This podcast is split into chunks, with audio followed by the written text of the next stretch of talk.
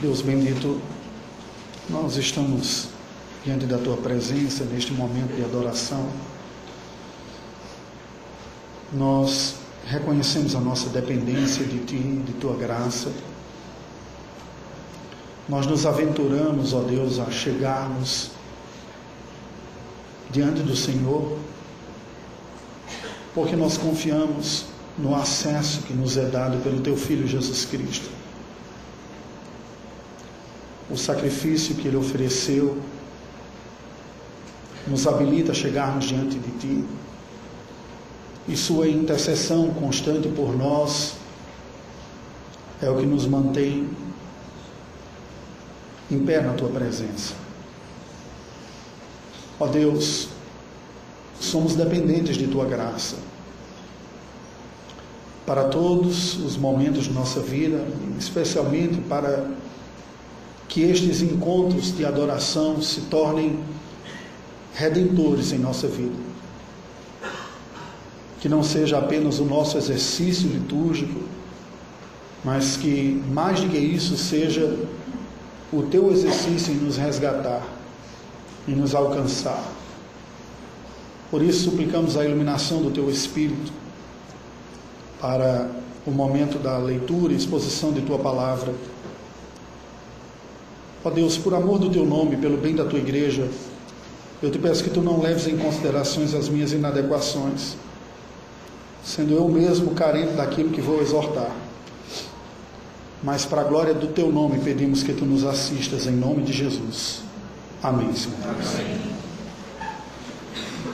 Quando nós olhamos ao nosso redor, reconhecemos que há uma disparidade muito grande na distribuição dos talentos entre as pessoas e das oportunidades que cada um de nós experimentamos na vida. Esta realidade nos salta aos olhos. Alguns recebem mais do que outros, não apenas riqueza, beleza, bem-estar, condições, inteligência, recursos, oportunidades elas são assim distribuídas e isso nos salta aos olhos. Ao ponto de algumas pessoas chegarem ao argumento a, último de dizer que esse mundo é uma plena injustiça e se houvesse um Deus, ele haveria de intervir nestas realidades que nós experimentamos. Por outro lado, a Escritura Sagrada nos ensina que todos nós somos responsáveis por administrar os recursos que recebemos da parte do Senhor na proporção daquilo que nos foi entregue. Não daquilo que gostaríamos, não daquilo que não temos, não daquilo que o outro tem, mas aquilo que nos compete a nós. Em virtude disso, eu faço uma pergunta para você nesta manhã. Como, como cristão, você vai administrar os recursos da sua vida e a sua própria vida. Quando você olha para o lado e vê próximo a você pessoas com mais recursos e mais virtudes do que você tem. Como que nós mantemos a nossa alma sadia e saudável quando muitas vezes somos visitados por um sentimento de injustiça? Não é correto. O outro ter recebido tanto e eu tão pouco.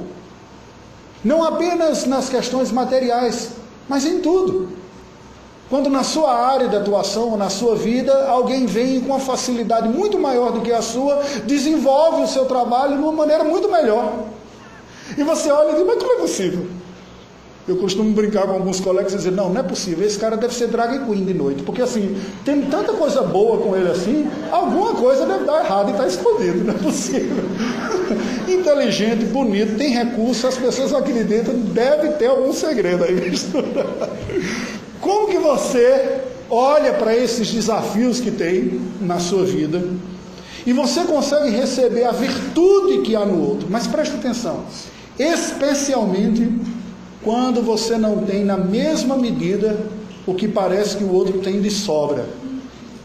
E para piorar, você olha e ainda acha que ele está administrando mal ou sendo negligente com aquilo que você gostaria de ter apenas uma pequena porção do que o outro tem. Eu convido você a abrir a palavra do Senhor no livro do Gênesis, capítulo de número 37. Vamos ler a partir do verso de número 2. Nesta que é a segunda mensagem da série José, o filho dos sonhos. Quando começa a descrever aqui a experiência deste filho amado de Jacó. A partir do verso número 2. Esta é a história de Jacó. Tendo José 17 anos, apacentava os rebanhos com seus irmãos. Sendo ainda jovem, acompanhava os filhos de Bila e os filhos de Zilpa, mulheres de seu pai, e trazia más notícias deles a seu pai. Ora, Israel amava mais a José que a todos os seus filhos, porque era filho da sua velhice. Fez-lhe uma túnica talar de mangas compridas. Vendo, pois, seus irmãos que o pai o amava mais do que a todos os outros filhos, odiaram-no e já não lhe podiam falar pacificamente. Teve José um sonho e o relatou a seus irmãos, por isso odiaram ainda mais. Pois lhes disse: Rogo-vos, ouvi este sonho que tive. Atávamos feixes no campo, e eis que o meu feixe se levantou e ficou em pé, e os vossos feixes o rodeavam e se inclinavam perante o meu. Então lhe disseram seus irmãos: Reinarás com efeito sobre nós, e sobre nós dominarás realmente.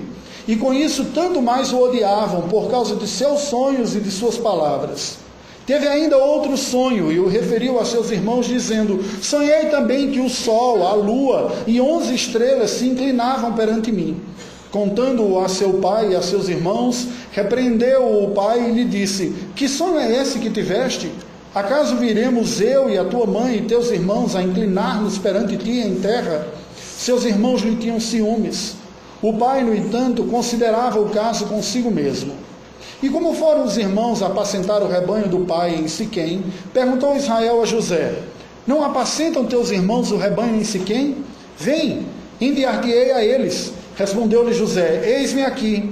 Disse-lhe Israel: Vai agora e vê se vão bem teus irmãos e o rebanho, e traze-me notícias. Assim o enviou do vale de Hebron, e ele foi a Siquém. E um homem encontrou a José, que andava errante pelo campo, e lhe perguntou: Que procuras? Respondeu: Procuro meus irmãos. Dize-me: Onde apacentam eles o rebanho? Disse-lhe o homem: Foram-se daqui, pois ouvi-os dizer: Vamos a Dotã. Então seguiram José, seguiu José atrás dos irmãos e os achou em Dotã. De longe o viram e antes que chegasse conspiraram contra ele para o matar. E diziam um ao outro: Vem lá o tal sonhador. Vinde, pois, agora, matemo-lo e lancemo-lo numa destas cisternas, e diremos: Um animal selvagem o comeu, e vejamos em que lhe darão os sonhos. Mas Rubem, ouvindo isso, livrou-o das mãos deles e disse: Não lhe tiremos a vida. Também lhes disse Rubem: Não derrameis sangue, lançai-o nesta cisterna que está no deserto, e não ponhais mão sobre ele. Isto disse para o livrar deles, a fim de o restituir ao pai. Mas logo que chegou José a seus irmãos, despiram-no da túnica, a túnica talar de mangas compridas que trazia, e tomando-o, lançaram na cisterna vazia, sem água. Ora, sentando-se para comer pão, olharam e viram uma caravana de ismaelitas vinha de Gileade. Perdão. Orando, ora, sentando-se para comer pão, olharam e viram que uma caravana de ismaelitas vinha de Gileade. Seus camelos traziam arômatas, bálsamo e mirra que levavam para o Egito. Então disse Judá a seus irmãos: de que nos aproveita matar o nosso irmão e vender-lhe o sangue, esconder-lhe o sangue? Vinde, vendamo-lo aos ismaelitas, não ponhamos sobre ele a mão, pois é nosso irmão e nossa carne. Seus irmãos concordaram. E passando os mercadores midianitas, os irmãos de José o alcançaram e o tiraram da cisterna, e o venderam por vinte ciclos de prata aos ismaelitas, estes levaram José ao Egito. Tendo Rubem voltado à cisterna, eis que José não estava nela. Então rasgou as suas vestes.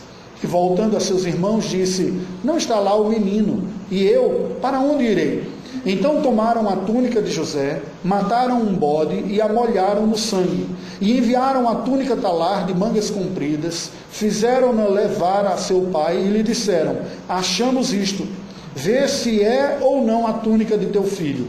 Ele a reconheceu e disse: É a túnica de meu filho. um animal selvagem o terá comido.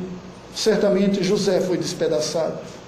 Então Jacó rasgou as suas vestes e cingiu de pano de, se cingiu de pano de saco e lamentou o filho por muitos dias. Levantaram-se todos os seus filhos e todas as suas filhas para o consolar. Ele, porém, recusou ser consolado e disse: Chorando, descerei a meu filho até a sepultura. E de fato o chorou seu pai. Entre mentes, os midianitas venderam José no Egito a Potifar, oficial de Faraó, comandante da guarda. Meus queridos, o versículo segundo, que foi o primeiro que nós lemos nesta manhã, nos contextualiza a vida de José do Egito, nos dizendo o seguinte: esta é a história de Jacó. Tendo José 17 anos, e assim segue. Diferente de algumas outras interpretações que eu já ouvi, que apresentam uma visão tanto quanto fatalista, ligando o desfecho da história dos filhos à qualidade espiritual dos pais, eu penso que não seja isso que este texto sagrado está dizendo, mas tão somente uma interpretação natural, ele está fazendo uma ligação entre a vida de José e a história que Deus está desenvolvendo através dos patriarcas. José não é um apêndice. A sua história aqui não é simplesmente a história de uma pessoa, como a história de todos nós não é um apêndice na nossa vida. E não somos nós mesmos frutos da determinação do que foram os pais. Nós vemos reveses e reviravoltas ao longo da história da Escritura Sagrada. Jacó não foi dos patriarcas, certamente o mais piedoso deles. No entanto, seu filho José acaba sendo alguém que se destaca na maneira de viver, a ponto dos teólogos bíblicos chamarem-no de um tipo de Cristo Jesus. Assim como nos reis também nós vemos essas reviravoltas. O que a Bíblia está nos apresentando é a vida de José como recurso da providência divina para a história da redenção através dos patriarcas estando a vida dele indissociavelmente, ou seja, ligadas essencialmente à vida dos patriarcas anteriores. O virtuoso José foi apenas um vaso glorioso usado por Deus para um propósito maior. Porém, na sua adolescência, José foi tido pelos seus irmãos como um mimado, snob e insuportável. Não bastava o tratamento diferenciado que Jacó dava para ele, com poções, com roupa, com privilégios, dizendo: Esse que é o meu amado mesmo. Este José não tinha muito freio. Aquilo que ele pensava, ele sabia que ele estava nessa condição privilegiada e se apresentava assim diante dos seus irmãos também. Nós vemos isso como ele narra estes sonhos que poderia ter guardado só para si, pensamentos, sonhos que Deus lhe deu, e ele está numa categoria diferenciada, como Daniel da Babilônia, a quem Deus revela projetos gloriosos através de sonhos extraordinários. Mas ele fala, diz, ah, eu tive um sonho, você se prostrava diante de mim, contando com a maior naturalidade, que se fosse um pouquinho mais esperto, já percebia o que é que estava acontecendo, o clima que era tenso entre os irmãos e segurava. Mas ele agia dessa maneira. Ele que foi cheio de preferências e privilégios, e que desfilava estes privilégios sem nenhum tipo de constrangimento. Sabe? As pessoas que apresentam mesmo o que, é que tem. Bem, a mensagem de hoje, nesta manhã, eu gostaria de apresentá-la não a partir da ótica de José, mas vou inverter. Eu gostaria de apresentar este texto de Gênesis 37 a partir da perspectiva dos irmãos de José. Daqueles que olhavam para um, um dos menores, o penúltimo filho, como o privilegiado, alguém com tantas oportunidades, com um tratamento diferenciado e alguém sobre quem vinha uma graça especial mesmo. Deus revelava missões especiais para este filho. Ele é um dos mais novos dos que nós temos, mas tem tudo isso numa medida diferente. Tem privilégios muito maiores do que nós privilégio que nós não possuímos. E, portanto, a partir disso, a pergunta que faço nesta manhã é: como lidar com o destaque do outro ao invés do meu? Como é que eu lido com isso na minha vida? Quando o outro que está próximo da mim, ele recebe mais destaque do que eu. Tem mais talentos, tem mais qualidades, tem melhores oportunidades, se sai melhor, em todas as áreas. O cara paquera melhor, ele é o melhor aluno, né? as pessoas amam o jeito dele, os elogios no final vem tudo para quando ele faz. Eu me esforço para caramba, o cara faz um pouquinho, todo mundo elogia o que ele faz. Como eu lido com isso de uma forma agradável ao Senhor? Primeiro, nós vemos nessas primeiras partes, os versos de 2 a 12, a necessidade a partir daquilo que os irmãos de José não fizeram. Como que nós lidamos com isso? Em primeiro lugar, reconhecendo saudavelmente as virtudes do outro. Não há outro jeito. Eu tenho que reconhecer a virtude quando ela aparece diante dos meus olhos no outro. Vejamos. O versículo segundo nos diz que José, o mais novo dos seus meios irmãos, apenas sendo mais novo do que Benjamim, relatava as falhas dos seus irmãos ao seu pai. Esse tratamento diferenciado ao próximo que José tinha para com Jacó fazia dele o dedo duro. É? Então Jacó dizia: Olha, eu lhe trato com tratamento especial e me ajuda a cuidar dos seus irmãos, que eles dão dor de cabeça para caramba. Você vai me dando o relato. José achava aquilo um negócio muito bom, né? porque ele recebia todos os benefícios e bastava passar a ficha corrida dos irmãos, o que, é que eles aprontaram ao longo do dia. Versículos 3 e 4. A Bíblia nos diz que por esse motivo José era odiado pelos irmãos, por ele ser o preferido do seu pai. Receber presentes, carinho, admiração e tudo mais no nível acima dos demais. Nos versículos de 5 a 8, nós vemos José então chegando para os seus irmãos e narrando o sonho especial que Deus lhe tinha dado, o sonho dos feixes de trigo. Ele diz: Olha, eu tive um sonho e estava os feixes de todos nós aqui. E os feixes de vocês começaram a chegar perto do meu e se curvaram diante do meu feixe. Interessante esse sonho, não é? Que Deus deu. E os irmãos dele, ouvindo isso, e nos diz o texto que passaram a odiá-lo ainda mais. Nos versículos de 9 a 11, José então narra um outro sonho. Ele fala de um sonho que teve dos astros. Ele diz: Eu tive um outro sonho nessa noite. Eu sonhei com o Sol, a Lua e as estrelas, e onze estrelas. Basta fazer a conta para saber quem são. Né? E tanto o Sol quanto a Lua e as onze estrelas vinham e se curvavam perante mim. Legal esse sonho, né? E assim ele comentou com seus irmãos. Esta hora, Jacó intervém e disse: José, menos. Está demais. Né? Jacó o repreende os ciúmes dos seus irmãos aumentavam cada vez mais e diz: Rapaz, você está exagerado nessa sua colocação. Embora o texto sagrado nos diz que Jacó considerou estas palavras no seu próprio coração, ele guardava estas palavras. O que, é que nós podemos aprender disso aqui? Nós aprendemos a lição da providência redentora, preste atenção. Devido ao pecado original presente em todos nós, nós facilmente perdemos de vista a lei áurea do universo, a máxima lei do universo, que é soli deo glória, tudo para a glória de Deus. O quinta, a quinta sola da reforma, a máxima.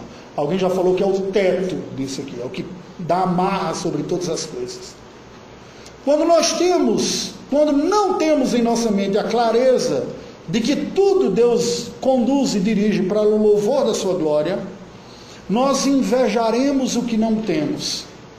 Nós nos ressentiremos por não possuir a virtude que um outro tem. Nós amargaremos em nosso coração um sentimento de injustiça quando somos os que não temos estas virtudes. Mas por outro lado, não ter a visão da glória de Deus em todas as coisas nos levará pelo pecado a nos gabarmos daquilo que temos e provocarmos ressentimentos nos outros ao dizer: olha o que eu tenho que você não tem. Claro, com o tempo e com a idade, nós vamos sendo um pouco mais sofisticados do que quando criança que fazíamos isso de forma mais explícita. Eu tenho, você não tem, eu tenho, você não tem. Né? Nós fazemos isso de uma maneira mais refinada mas a tentação continua sendo a mesma. Deus distintamente capacita distintas pessoas com o propósito de promover a sua glória através de um serviço responsável e piedoso para o bem do próximo, especialmente em prol da redenção.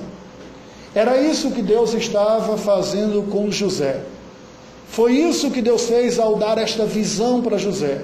Você ocupará um lugar de destaque. Para quê? Para esnobar sobre os irmãos? Absolutamente não. E para os irmãos? Para gerar revolta? Também não. Deus é soberano e em sua soberania distribui os dotes às pessoas com um propósito responsável diante dele. E essas visões, essas visões serão essenciais para a manutenção de José nos dias difíceis que ele teve mais adiante. Tais capacitações que Deus distribui entre os homens tornam a nós recebedores, preste atenção, responsáveis diante de Deus pela instrumentalidade recebida, sejam elas quais forem, todas elas, absolutamente. Inteligência, recursos financeiros, beleza. A beleza não está para você explorar, esnobar sobre os outros também, mas também manifestar a glória de Deus nisso e tudo mais, absolutamente tudo. Sendo simultaneamente um privilégio ter as capacitações e uma responsabilidade. Algo percebido até pela indústria do entretenimento. Todo mundo que assiste os filmes Marvel conhece a máxima. Com grandes poderes. Vamos, com grandes poderes, grandes responsabilidades. É assim que Deus faz. Aqueles que Ele entrega os poderes, Ele entrega também competências e responsabilidades. Isso aí está. Nós não podemos enxergar a vida simplesmente no maniqueísmo, o bem versus o mal. Na verdade, devido ao pecado que nos afetou a todos, todos nós estamos vivendo nesta vida com responsabilidades, com privilégios, com qualidades e com defeitos também. Não há uma pessoa que seja completamente má e uma pessoa que seja completamente boa. Todos nós lutamos com isso. Portanto, a primeira pergunta que nós respondemos, a primeira resposta à pergunta, como lidar com o destaque do outro, reconhecendo saudavelmente as virtudes do outro. Ou seja, louve a Deus pela virtude do outro e ajude-o nas suas falhas. Aquilo que você não tem, mas o outro tem, louve a Deus pelo outro que tem. Deus entregou para o outro. E você deve ser capaz de até mesmo ajudá-lo a ser bom mordomo daquilo que ele recebeu e que você não recebeu. É assim que a Escritura Sagrada apresenta. Esta era a lição que os filhos de Jacó, os irmãos de José, deveriam ter. Deus deu para esse menino aqui algumas coisas. E é nossa responsabilidade ajudá-lo a não ser um fedelho, bobo e mimado, e cheio de si como ele é, e não abrigar no coração o ódio, mas discipulá-lo para ser um bom mordomo. Eles não fizeram essa parte, eles apenas receberam negativamente aqui. Seguindo, como lidar com o destaque do outro ao invés do meu próprio? Segunda resposta, desconfiando humildemente das suas próprias misérias. Acompanhemos, versículos de 12 a 17.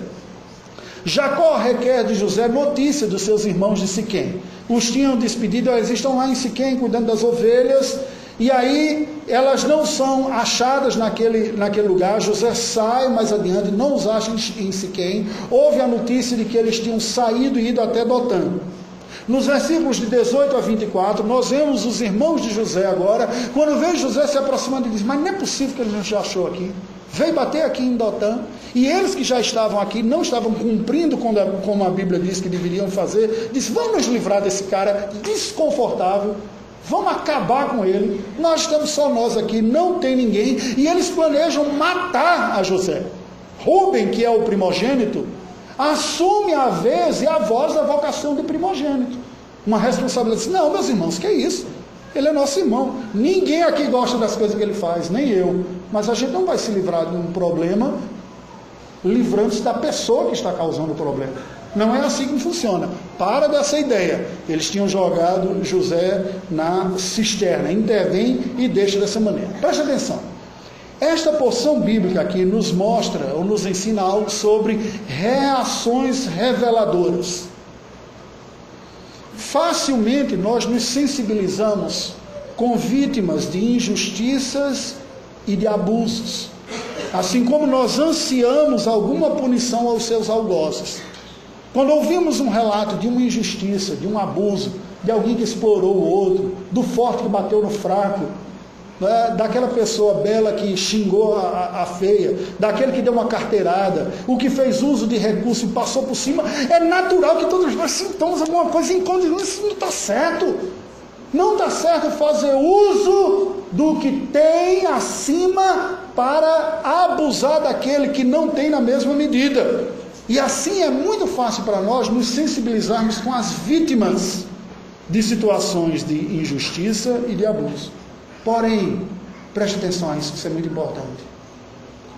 Há um perigo no fato de que também nós facilmente justificamos as nossas respostas, as nossas reações às injustiças. A indignação pela injustiça facilmente desenvolve naqueles que foram vítimas a capacidade de se tornar tão algozes ou às vezes pior do que aqueles que intentaram mal contra si.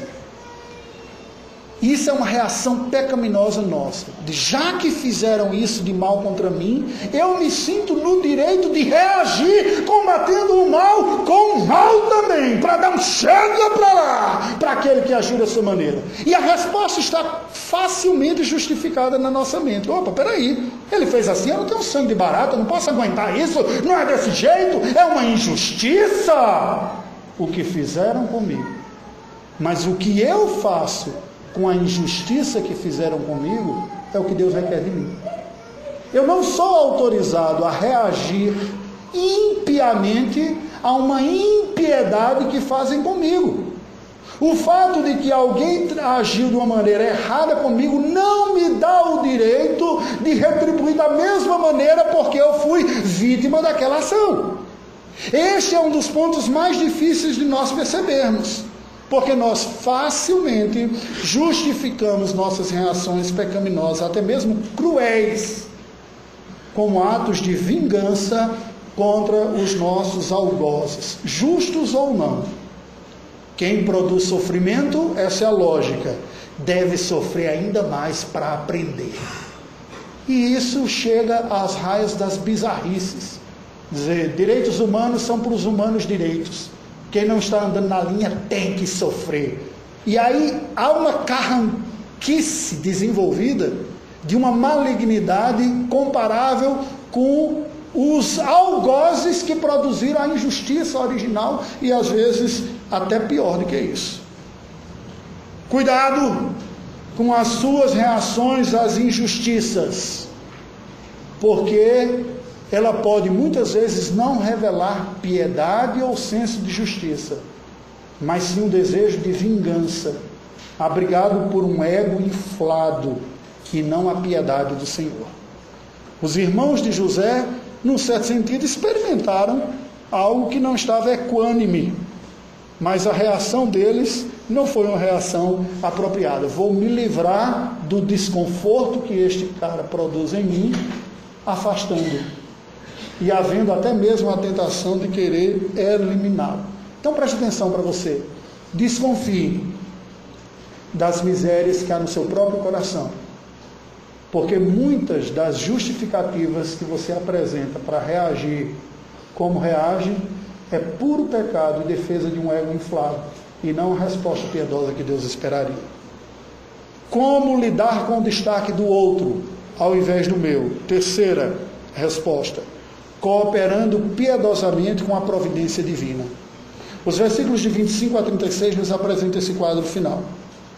No verso de 25 a 28, nós vemos que José é vendido como escravo aos ismaelitas quando Rubem já não está presente.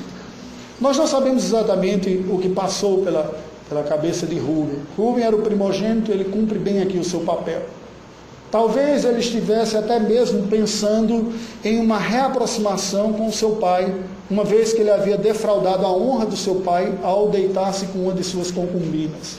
Então, naquela hora, ele é tomado de uma consciência do que é correto e refreia os irmãos na tentativa de assassinar o seu próprio irmão, dizendo: Não, a gente não pode fazer isso contra o pai para talvez voltar lá e dizer, ó oh, pai, foi eu que intercedi em favor de José, coisa desse tipo. Não sabemos, não nos cabe julgar o que há no coração. O fato é que ele teve esta consciência, mas os seus outros irmãos não. Quando Rubens sai de cena, os irmãos acolhem a sua palavra inicial, foi um apelo ao a não assassinato de José, mas decidem resolver tudo e ainda lucrando no meio dessa história. Livremos-nos dele, está passando uma caravana dos nossos parentes distantes aqui, que são os ismaelitas. Nós o vendemos como escravos, ele já não estará aqui, não gerará mais esse desconforto que ele tem constantemente gerado a sua presença, esse virtuoso aqui me incomodando tanto, e a gente ainda lucra. E tramaram aquela narrativa de que ele havia sido morto por feras. Os versículos 29 a 32 nos mostram a reação de Rubem diante disso. Ele se desespera quando vê aquilo. Eles olham e dizem, mas o que aconteceu, o que vocês fizeram? E eles explicaram que, olha, foi vendido e a gente vai contar para o papai que ele foi morto, já está tudo resolvido aqui. Já marchamos a, a roupa dele com sangue, vai ser embora. Vai ser narrado desta maneira. Rubens certamente estava pensando no impacto disso no coração do seu pai. Talvez mais do que os outros irmãos, ele entendia o que as desavenças e os impactos negativos dos dramas familiares tinham causado no coração do seu próprio pai, uma vez que ele mesmo fora motivo de uma das dores mais profundas no coração do seu pai. E ele rasga e diz: Eu vou ver o meu pai mais uma vez abatido por outra besteira que nós fazemos aqui, mas eles fecham naquela história, dizer é a melhor história que a gente tem para contar. Versos de 33 a 36 nos diz a resposta o desfecho dessa história. Jacó ouve aquele relato como uma punhalada no seu coração e experimenta um duro luto. As expectativas e os valores que Jacó colocava no seu filho José, pelo texto sagrado, nos dão a entender que eram exagerados. Todos nós na vida experimentaremos alegrias e decepções com aqueles que amamos. Mas o estado da nossa alma não pode ser definido por ninguém, nem cônjuge, nem filho, nem pai, nem mãe podem ter o poder de gerar um abatimento irrecuperável na nossa vida. Se gera, é porque está ocupando um lugar maior do que deveria. Deus é a fonte do nosso consolo e da nossa força.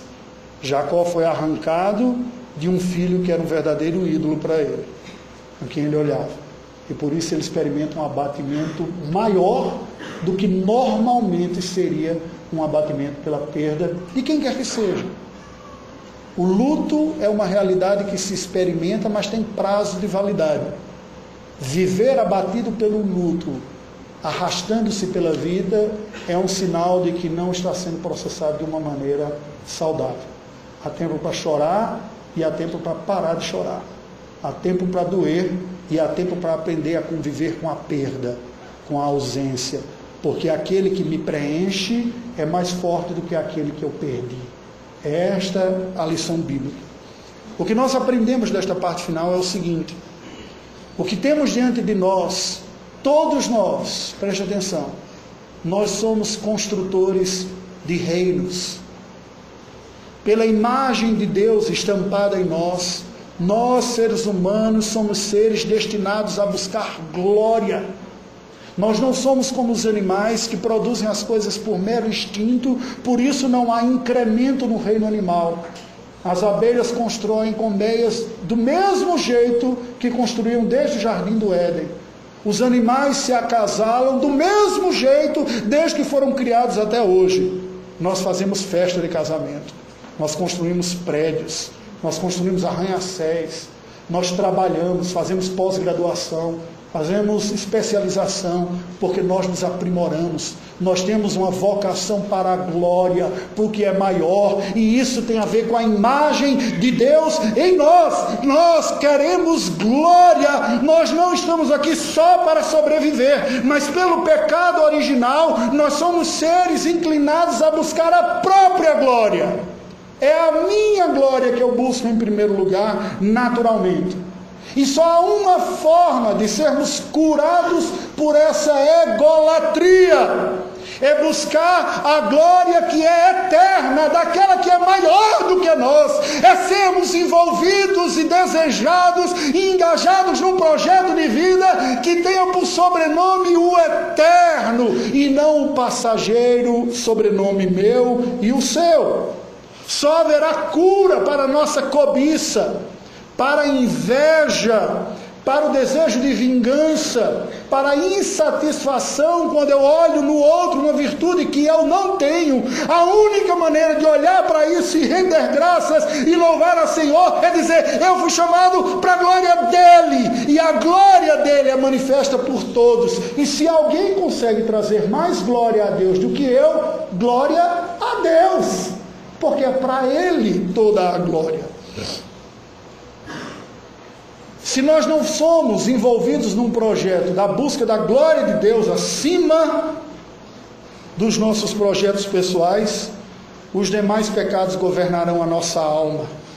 Se o nosso coração não estiver rendido à única glória digna, a de Deus. Somente aí, preste atenção, somente quando a nossa vida está voltada, acima de tudo, para a glória de Deus, nós não só aceitaremos não nos assentar nos primeiros bancos, nós não só aceitaremos não ser mencionados nas homenagens, mas também nós cooperaremos com o progresso do outro. Quando eu vejo no outro uma maior instrumentalidade de Deus para a glória dele do que de mim. Entenderam? Foi isso que capacitou João Batista a dizer: convém que ele cresça e eu diminuo. Foi isso que os discípulos não entenderam. Senhor, eles estão pregando em teu nome, esperando demônios, eles não são dos nossos. Ou seja, não vem glória para nós. Jesus disse: não os impeçais. Deus está sendo glorificado na vida deles. Que continue. Eu só consigo ver a virtude no outro e dar graças a Deus quando a minha vida é conquistada para a glória de Deus, não a minha própria. Portanto, como lidar com o destaque do outro ao invés do meu? Desça do trono do seu coração e coopere para a maior glória de Deus, onde ela estiver sendo manifesta. Coopere. A mensagem desse texto é a seguinte: uma sublime e superior vocação divina, ainda que com um propósito redentor através de um instrumento imperfeito, como foi José e cada um de nós o somos, mas com virtudes evidentes e providencial instrumentalidade, costuma ser percebida perturbadoramente pelos que não a possuem. Quem não tem a sua mente governada pela glória de Deus, recebe com perturbação a virtude do outro. A rebelião ao Senhor Jesus Cristo nestes produz inveja, ciúmes e, por fim, o desejo de eliminação do desconfortável virtuoso. Eu posso fazer isso de uma maneira passiva, fechando os olhos, não vendo a virtude no outro, me mudando para o outro lado da cidade, ou sendo mais hostil, difamando, denegrindo a imagem do outro Sabe, quando a pessoa não tem virtude no outro, não consegue cooperar com bem, ela começa a falar mal, né? É a única maneira de um coração egoísta lidar com a virtude quando ela não está dentro de si, apenas. O recado desse texto é o seguinte: embora Deus seja a fonte de toda boa dádiva, de todo dom perfeito, quando nós percebemos tais graças na vida de alguém, nós somos tentados a lutar contra o reino de Deus e agir em prol do nosso próprio reino se possível, eliminando o concorrente, afastando-o ou afastando a sua boa imagem da mente dos outros. Em Cristo, nós somos perdoados, aceitos e restaurados ao único lugar onde nós seremos saudáveis, servos inúteis, cooperadores do seu rei. Pastor, mas isso é muito difícil, tudo isso você me falou. Como é que eu consigo viver? Só tem um jeito viver como Cristo, como Senhor da sua vida. Ter na sua cabeça que a glória é dele, não é a sua. Entender que Deus vai pedir contas para você do que ele lhe deu, não do que ele não lhe deu. O outro que tem mais oportunidades, recursos, ele, é o quê? ele vai prestar contas a Deus aquilo. E se você estiver tranquilo que a glória de Deus e é o Senhor Jesus que importa, não só você vai administrar o que Deus lhe deu, mas você vai ajudar o outro que recebeu mais do que você, porque você vê, ele tem tanto potencial para a glória de Deus, que eu quero que ele cresça ainda mais, porque quanto mais ele crescer, mais Deus vai ser glorificado. Parece utopia? Enquanto no palco da vida, para concluir, nós nos esforçarmos responsavelmente pelo nosso progresso e lutarmos justamente para superarmos as nossas dificuldades, segue o jogo da vida e a lógica da recompensa ao esforço de todos. Mas quando aparece um privilegiado, um superdotado, alguém cujos caminhos foram facilitados, nós teremos que lidar com as tentações dentro de nós mesmos de inveja, ciúme e até com revolta do sentimento de injustiça dentro de nós. Pela autonomia reinante, nós amamos o louvor da superação. As histórias que nós gostamos de ouvir é de gente que veio de baixo, que sofreu, que se esforçou, que passou aperto na infância, mas foi lá duro e a gente olha e diz que história linda. Não é verdade? Deixa eu dizer uma coisa para você. Uma boa parte da admiração o que existe não é piedade nenhuma, é impiedade, é autonomia. Nós gostamos de ser os nossos próprios redentores, por isso que a gente admira tanto gente que supera. E a gente se sente desconfortável com gente que não superou nada, simplesmente já teve tudo. Que como, como é que pode a pessoa receber tudo assim? Não é justo! O justo, o bom é aquele que sai, vai. E, claro, de preferência, veja um pouco dessa virtude em mim, né? A mensagem da graça de Deus, do dom gratuito de Deus, preste atenção, é uma estocada no coração orgulhoso. É uma fisgada nesse coração que busca a própria glória. Porque a virtude e a glória são de outro, são do Senhor. Foi o que ele quis, no tempo dele. Reconhecer isso no outro, mais do que em nós, é o que nos manterá humildes, conscientes da instrumentalidade divina e dos limites daquilo que recebemos e daquilo que não recebemos da parte de Deus. Louvando ao Senhor, ao soberano que deu, através dos outros, visto que no final das contas, Cristo é o único, excelente e virtuoso. Todos nós somos meros vasos em Suas mãos. Quais os sinais que você encontra na sua vida de saúde nesse sentido? Aí eu faço algumas perguntas para aplicar finalmente. Você sente prazer em ser admirado pelo seu esforço pessoal e pela sua piedade? Você gosta quando as pessoas louvam seu esforço, sua responsabilidade? Se lhe dá alegria, você já está conseguindo a recompensa do que busca aqui. Foi o que Jesus falou. Você sente falta de reconhecimento da parte dos outros? Você acha que você não é valorizado como deveria? Você tem inveja ou ciúme do que os outros conseguem fazer que você não consegue?